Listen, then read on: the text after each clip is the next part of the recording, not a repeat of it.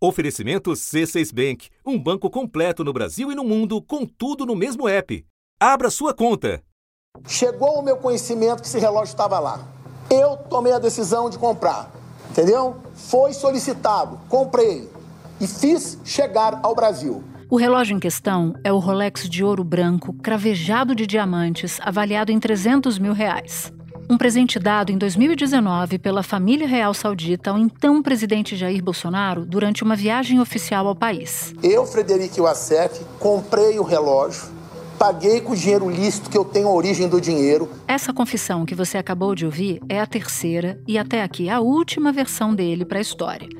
O relógio foi comprado de volta numa loja nos Estados Unidos, exatamente o mesmo estabelecimento em que o Rolex havia sido vendido. O ACF, no dia 13 do 8, disse: Estou sofrendo uma campanha de fake news. Nunca vendi nenhuma joia, ofereci ou tive posse. Nunca participei de nenhuma tratativa e nem auxiliei nenhuma venda. Depois disso, olha o que ele falou pro blog da Andréa Sadi. Que relógio? Nunca vi esse relógio. Nunca vi joia nenhuma. Não nego nem confirmo a compra nos Estados Unidos. Só falarei disso em uma entrevista ao vivo. Um BO que o ex-advogado da família Bolsonaro chamou para si. Não foi Jair Bolsonaro, fui eu e eu assumo a responsabilidade. Não foi o Coronel Cid que falou: olha, o ACF, vai lá, me compra o relógio, traz. Eu fui, eu assumo, eu comprei. E isto era para atender uma determinação do Tribunal de Contas da União. E quem pagou esse Rolex fui eu, do meu dinheiro. Então o governo federal do Brasil me deve 300 mil reais. Ok? Deixar isso bem claro. A relação entre Fred e Jair existe há quase uma década. Amizade que se fortaleceu com a ascensão ao poder e atestada a cada nova crise. Em 2018, o Assef passou a ser um homem de confiança do presidente e dos filhos participou dos bastidores da campanha eleitoral e, após a posse de Bolsonaro como presidente, continuou em contato permanente com a família. A casa em que Fabrício Queiroz estava pertence ao escritório de advocacia de Wassef. O Wassef é escalado com frequência para fazer a defesa do presidente em entrevistas à imprensa sobre assuntos jurídicos. Moro em Brasília, estou no dia a dia aqui com o presidente e com a família Bolsonaro. E eu conheço tudo que tramita na família Bolsonaro. Da redação do G1, eu sou Natuza Neri e o assunto hoje é Frederic Wassef, o auto-intitulado anjo da família Bolsonaro. Quem é o advogado que orbita o clã do ex-presidente há uma década, o que ele fazia antes da fama e por que ele voltou a ficar em evidência no caso do Rolex. Neste episódio, eu converso com Bruno Abud, jornalista freelancer e autor da newsletter Fagulha, e Andréa Sadi, colunista do G1 e apresentador e comentarista da Globo News e da Globo. Quinta-feira, 17 de agosto.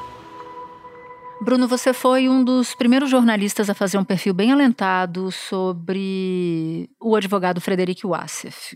Isso aconteceu em junho de 2019, me corrija se eu estiver errada. E isso foi para a revista Época.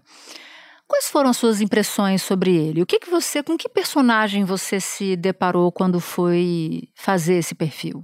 Era o primeiro ano do governo Bolsonaro e o Frederic Wassef, é a impressão que eu tive naquela época, quando comecei a, a tentar saber quem era, é que ele era um forasteiro, é, alguém de fora ali do círculo mais próximo do presidente, que tentava é, a todo custo ali se aboletar, ficar próximo tanto dos filhos do Bolsonaro quanto do próprio Bolsonaro, e, e no movimento que ele já vinha fazendo há alguns anos, desde a campanha eleitoral, inclusive. Foi no ano de 2014, eu estava me recuperando de um grave problema de saúde no hospital e eu vi o discurso dele, um discurso absolutamente pró-Brasil. Ali houve uma identificação imediata. Jair Bolsonaro e Frederico Wassef eles se conheceram em 2016 quando o Assef costumava fazer ali algumas visitas ao gabinete do Jair Bolsonaro, então deputado federal, na Câmara. Nessas visitas, ele tentava convencer o deputado Bolsonaro a apresentar um projeto de lei que previa o uso compassivo, entre aspas, da fosfoetanolamina sintética por parte de pacientes com câncer. É, essa substância ela tinha ficado conhecida como a pílula do câncer e não tinha sequer aprovação da Anvisa. É, mas o Asaf, ele costuma contar para qualquer pessoa que tenha acabado de conhecer é, que ele é um sobrevivente de quatro cânceres. E, de fato, o Bolsonaro apresentou esse projeto de lei em fevereiro de 2016, mas o projeto acabou arquivado. A partir daí, em 2017, também em 2018, é, o ASEF é, começou a aparecer seguidas vezes ali no gabinete do, do Bolsonaro no Congresso e, e, segundo alguns assessores, de novo, bem próximos do Bolsonaro, ele se dizia ali amigo dos maiores PIBs do Brasil e prometia apresentar para o candidato em campanha, que era o Bolsonaro, é, essas pessoas bilionárias que ele dizia que conhecia. Eu nunca quis aparecer, eu nunca gostei de holofote, nem por N motivos, por N motivos. Eu sempre fui uma pessoa muito discreta, que nunca gostei de aparecer, nem foto. E a certa altura, eu dando uma consultoria jurídica ao Flávio, querendo ajudar, porque eu percebi agora que inúmeras injustiças e perseguições que outrora o pai sofria, agora começam a perseguir o filho. O jeito falastrão do Asif, que ele tem um jeito assim expansivo, é, começou a incomodar alguns funcionários do Bolsonaro e dos filhos dele, é, que eram assessores que trabalhavam há décadas com o Bolsonaro e eles pareciam um pouco enciumados, sabe? E isso foi lá em 2018 ainda. Agora eu queria entender um pouco quem é Frederico Wassef e o que, que ele fazia antes de conhecer Bolsonaro, porque a gente sabe que ele é advogado. Mas o que, que a história dele antes, pré-Bolsonaro, nos diz sobre esse advogado Frederico Wassef que agora está nesse olho do furacão? Frederico Wassef, ele é um advogado de São Paulo. Ele tinha um escritório é, ainda tem um escritório em Atibaia, que inclusive foi o local onde ele escondeu é, o Fabrício Queiroz. E até então ele estava restrito ali ao círculo jurídico da cidade. Ele era conhecido por alguns desembargadores do Tribunal de Justiça. Ele ficou conhecido no meio jurídico de Brasília a partir do momento que ele forma um casal com a empresária do Distrito Federal, Cristina Bonner, que se envolveu em alguns casos de corrupção, foi alvo da PF durante a Operação Caixa de Pandora de 2009. Mais um esquema de corrupção sacode a política. É a denúncia de um novo mensalão. Você vai ver imagens reveladas pela Operação Caixa de Pandora da Polícia Federal. As gravações mostram vários outros políticos do Distrito Federal, inclusive o governador José Roberto Arruda, recebendo dinheiro que, segundo a Polícia Federal, tem origem ilegal. E a partir desse envolvimento com a Cristina, ele começa a frequentar ali alguns eventos, é, onde está a nata da advocacia criminal e, e civilista, e, e, entre vários advogados e juristas do país. E essas pessoas contam que, que se lembram dele dessa época. Agora, ele numa entrevista para você, para esse perfil que você fez, ele me pareceu falar queria revisitar essa, essa declaração dele, falar para você quase que com orgulho, porque você vai e pergunta, mas onde é que estão os casos que, que o senhor defendeu? Né? E ele dá uma frase para você na linha de que ele se orgulhava de não aparecer, que não tinha muito registro dos casos dele, ele não assinava os casos dele nos autos dos processos que, que defendia. Foi isso mesmo? Eu tô, ou, ou eu estou errada? É, foi isso mesmo. Na época, é, essas pessoas com quem eu conversava sobre o Asif diziam que ele era um cara dos bastidores e ele próprio, para mim, é, me disse isso, que eu nunca ia encontrar o nome dele em processos eletrônicos, que ele fazia isso de propósito, que ele era um cara que não gostava dos holofotes, é, que não, não queria que soubessem que ele advogava para empresários bilionários. E aí ele citou vários nomes ali, como do Flávio Rocha, que é acionista das lojas Riachuelo, é, como o Davi Pfeffer, que é acionista da Suzano, papel e celulose.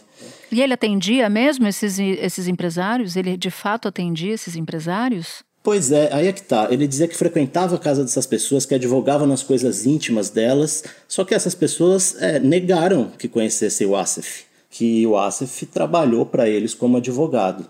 E isso eu lembro que foi muito curioso na época. Agora, voltando um pouco para esse momento da, da aproximação de Bolsonaro com o Asif.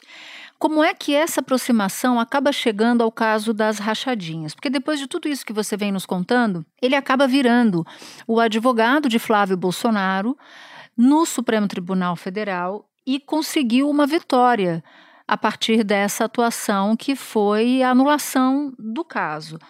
Por que, que esse caso das rachadinhas é tão importante para aumentar o grau de proximidade de, de Wassef com a família Bolsonaro? O Wassef, ele é um advogado que, que foi, como eu disse anteriormente, ele foi chegando de mansinho, né, foi se aproximando da família, ele começou a dar conselhos jurídicos no, nos casos que o Bolsonaro enfrentava na justiça, entre eles naquelas ações movidas pela deputada federal Maria do Rosário contra o Bolsonaro enquanto ele era deputado. Ele disse ter atuado como um consultor jurídico de Bolsonaro no caso da deputada Maria do Rosário, do PT. Bolsonaro foi condenado a se retratar e pagar 10 mil reais de indenização por danos morais à deputada, por ter afirmado que Maria do Rosário não merecia ser estuprada porque a considerava muito feia. E também sobre as movimentações atípicas é, feitas pelo Fabrício Queiroz entre 2016 e 2017, que somaram 1,2 milhão.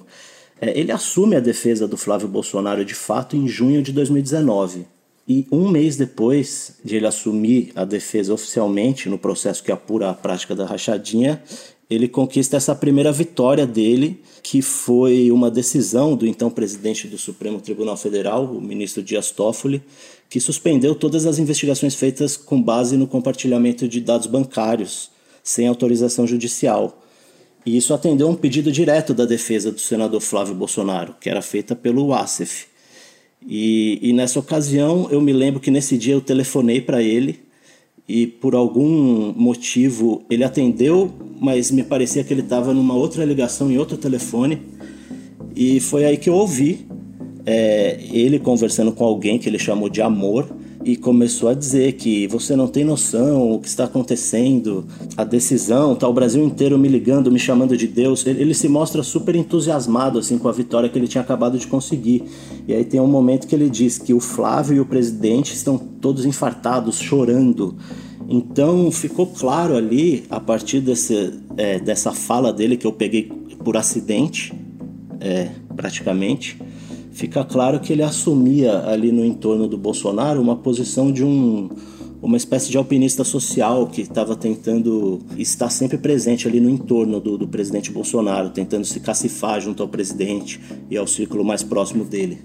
E que tinha acabado de conquistar uma vitória muito robusta para Flávio Bolsonaro naquela ocasião, nesse diálogo que você acaba flagrando pelo telefone, né? Sim, exatamente. Bruno, muito obrigada por ter topado dividir com a gente tudo que você apurou, essa vastidão de informação que você apurou, sobretudo do período Frederico Assef pré-Bolsonaro, que muita gente sabe tão pouco. Agradeço muito.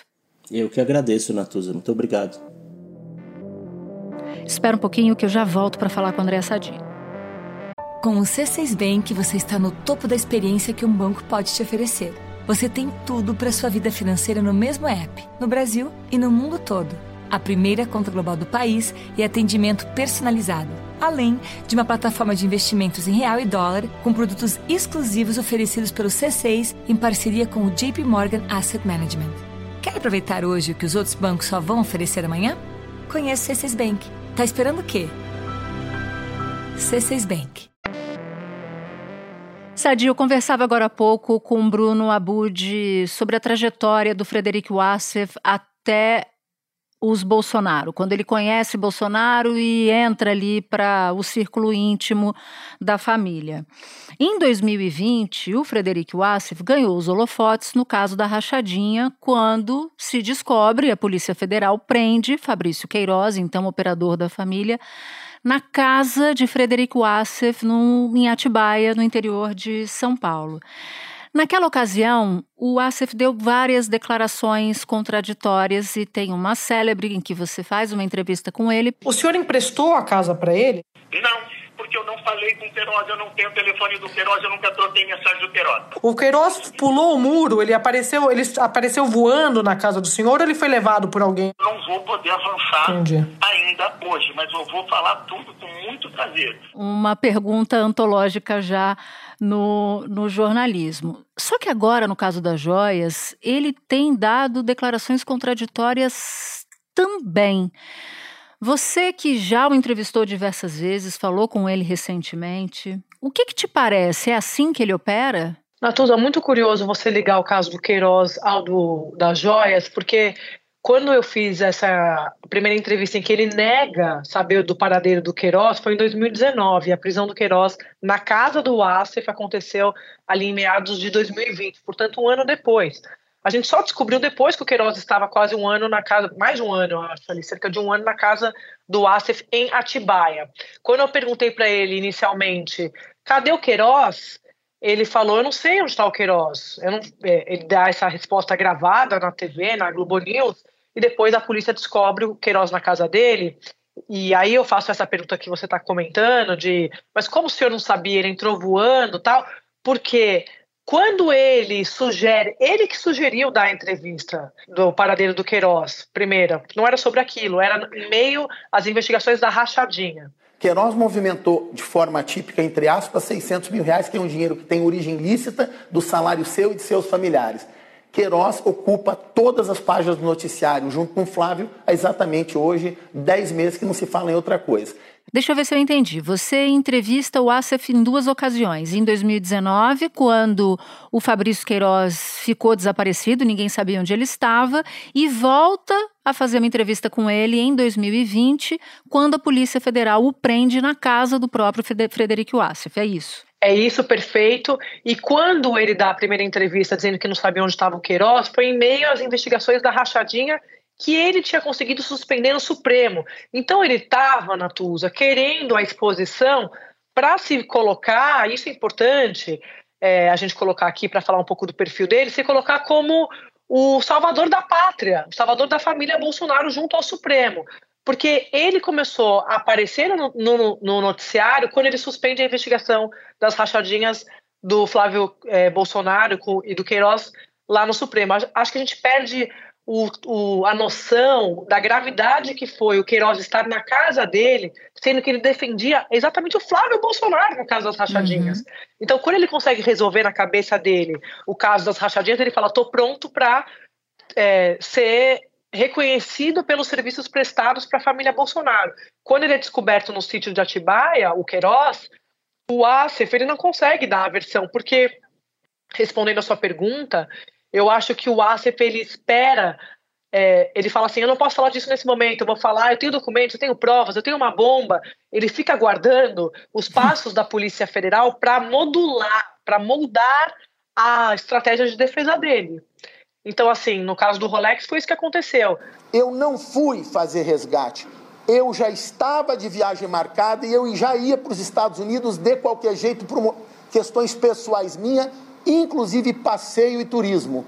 No domingo ele divulga uma nota é, de, de manhã, aí depois à noite ele me diz que não, nunca viu o Rolex, ele vai esperando. Tanto é que ele acha que houve algum tipo de é, combinação, porque o Valdo Cruz, nosso colega amigo na, na Globo News, traz na segunda-feira o recibo do Rolex. Ele acha que no domingo, quando eu fiz as perguntas, a gente sabia do recibo, entendeu? Então, assim, ele uhum. só age, ele só responde, só se coloca é, de acordo com aquilo que está saindo na investigação. Logo depois desse episódio na casa de Atibaia, quando o Fabrício Queiroz é preso lá, tem aquela cena em que o Fabrício está sentado, atrás dele tem um, tem um colchão.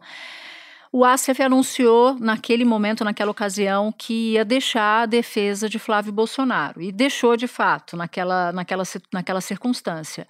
Mas ele continuou orbitando o clã Bolsonaro, ele continuou uma figurinha carimbada em solenidades, aparecia em fotos, em momentos importantes para o governo federal. Tinha acesso livre no Palácio do Planalto e no Palácio da Alvorada, é isso? Natuza, tinha mais do que isso. Muito importante se lembrar disso, porque o ASIF, ele tinha não só o acesso livre, como influenciava Bolsonaro em decisões de autoridades com acesso e com a prerrogativa de investigações. Por exemplo, para mim, um dos casos mais simbólicos, PGR, Procuradoria-Geral da República. O ASEF teve muita participação na indicação de Augusto Aras, no aval de, Augusto Aras para a PGR, indicado pelo presidente Bolsonaro. Olha só. Ele participou de escolhas de ministro da Justiça, de Polícia Federal, sempre dando o aval. E se você fizer um cruzamento de quando ele ia ao Palácio da Alvorada, e ao Palácio do Planalto, você sempre vai achar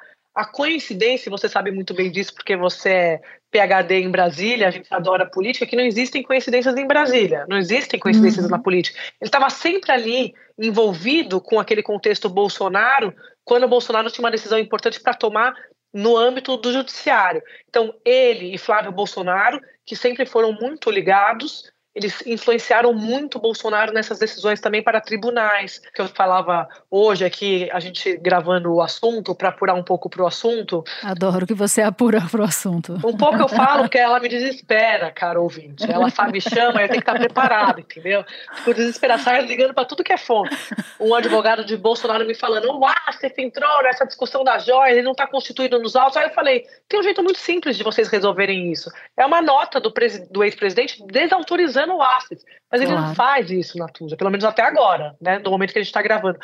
Porque a impressão que eu tenho é que eles temem o Assets. Porque você cita esse uhum. episódio do Queiroz, o que não faltou para Bolsonaro foi oportunidade para se livrar do Assef. Ele não quis, está provado. O Assef ele fala para mim na, no domingo, queria pedir que vocês não repitam mais essa fake news de que eu sou ex-advogado de Bolsonaro. Ele o tempo inteiro se coloca como advogado de Bolsonaro, o tempo inteiro ele se coloca como alguém próximo de Bolsonaro, e ao mesmo tempo em que isso acontece, o Bolsonaro não o contradiz, né?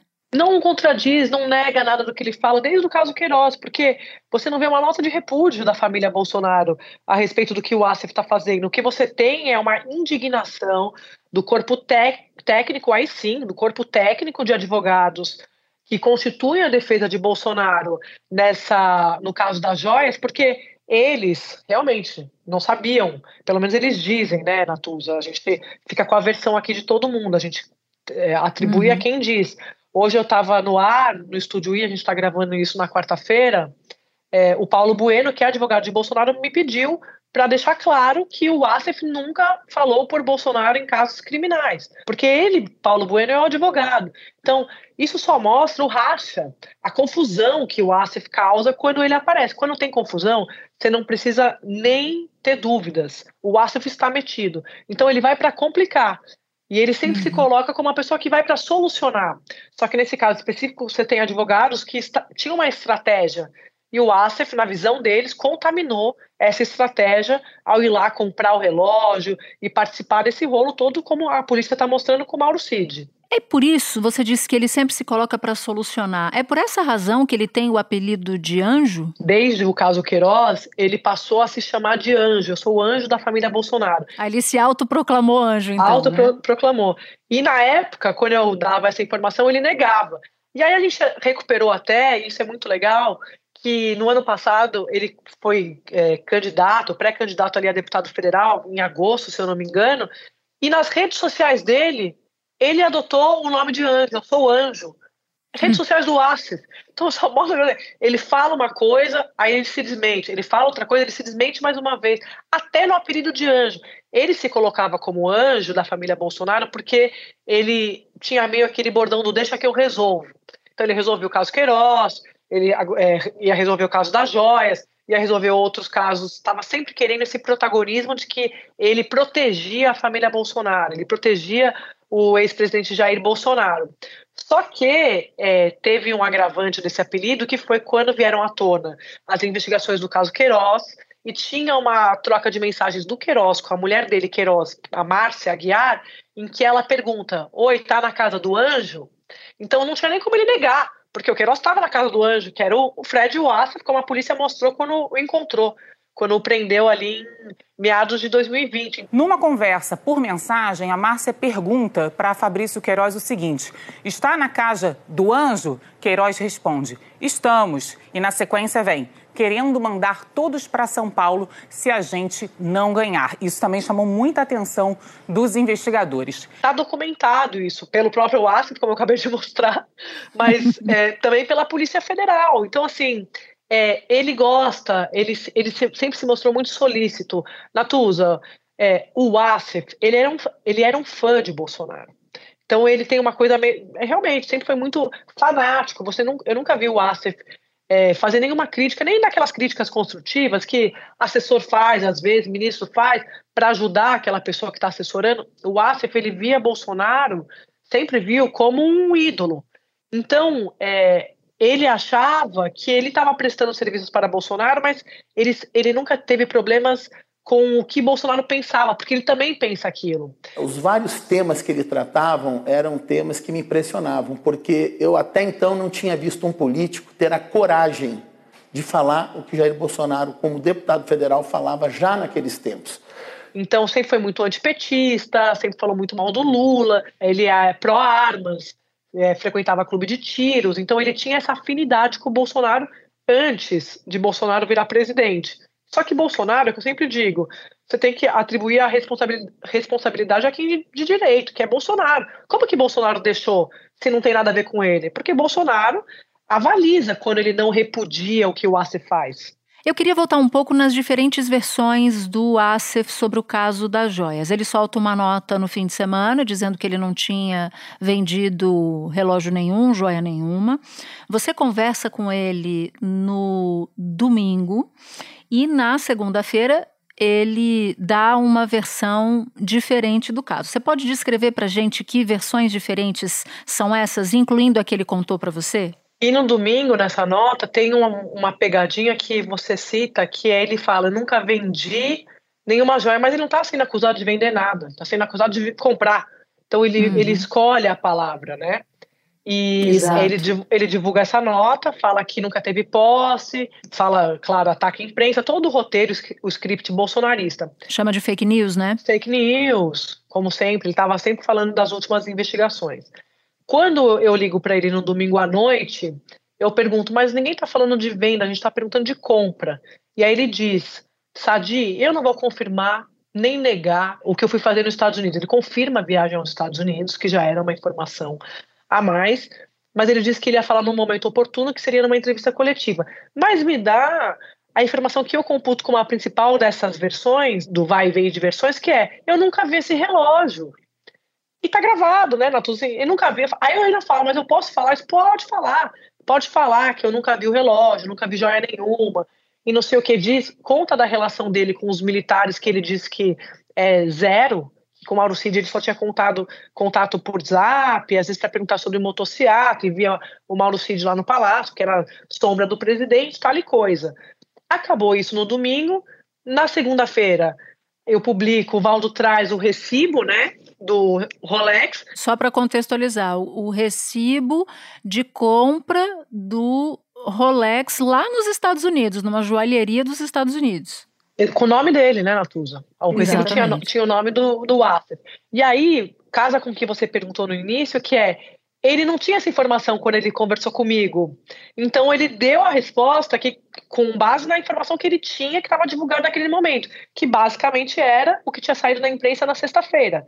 Isso foi no, uhum. no, domingo à noite. Então, segunda, a cronologia é importante por isso. O Valdo traz o recibo com o nome do Wasser e aí ele fica irado, achando que foi um, que enfim tinham mais informações que, é, e ele estava sem acesso a isso. E na terça-feira à noite ele vem nessa entrevista coletiva e confirma que comprou o Rolex, que ele disse que ele nunca viu. Ele recomprou. Foi ele mesmo quem recomprou o relógio Rolex ali na Prestigious, é, Prestigious Watch, lá na Pensilvânia. Ah, consta o nome dele no recibo. Ele apresentou o recibo, está lá.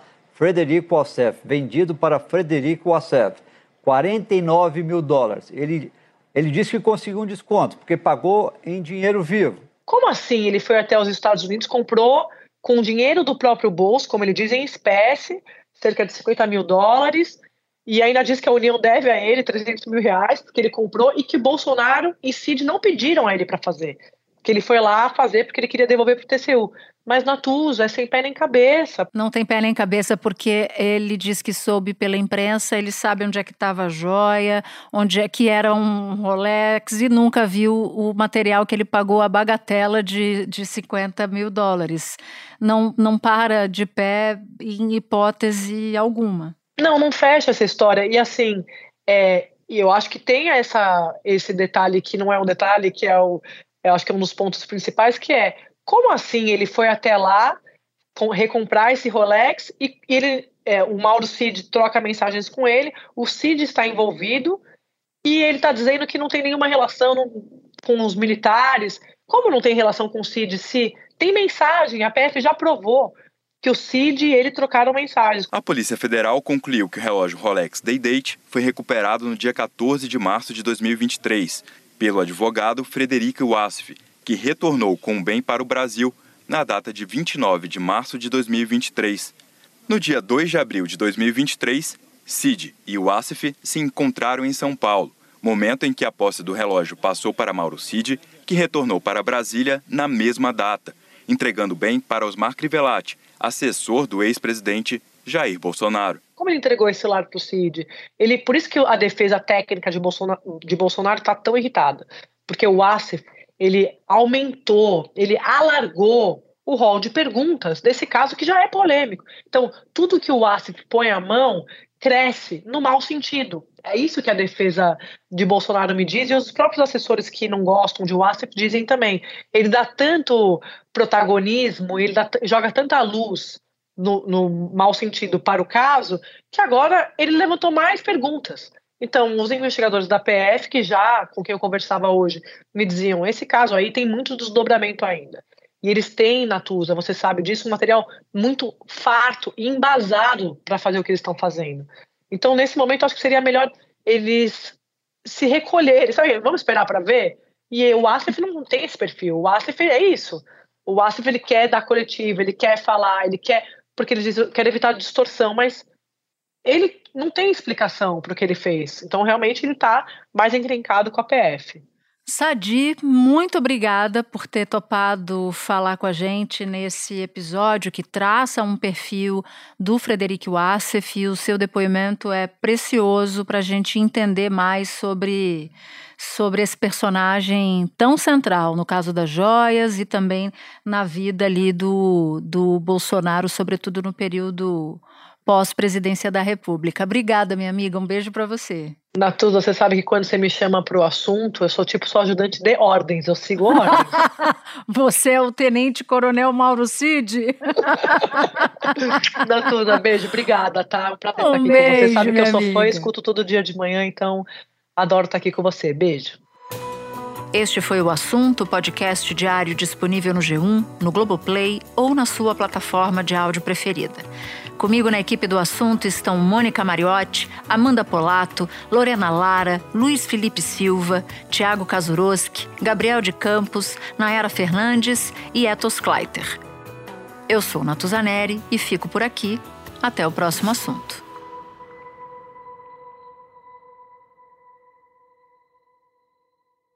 Você no topo da experiência financeira que um banco pode oferecer. Escolha um banco completo no Brasil e em qualquer lugar do mundo. Abra sua conta no C6 Bank.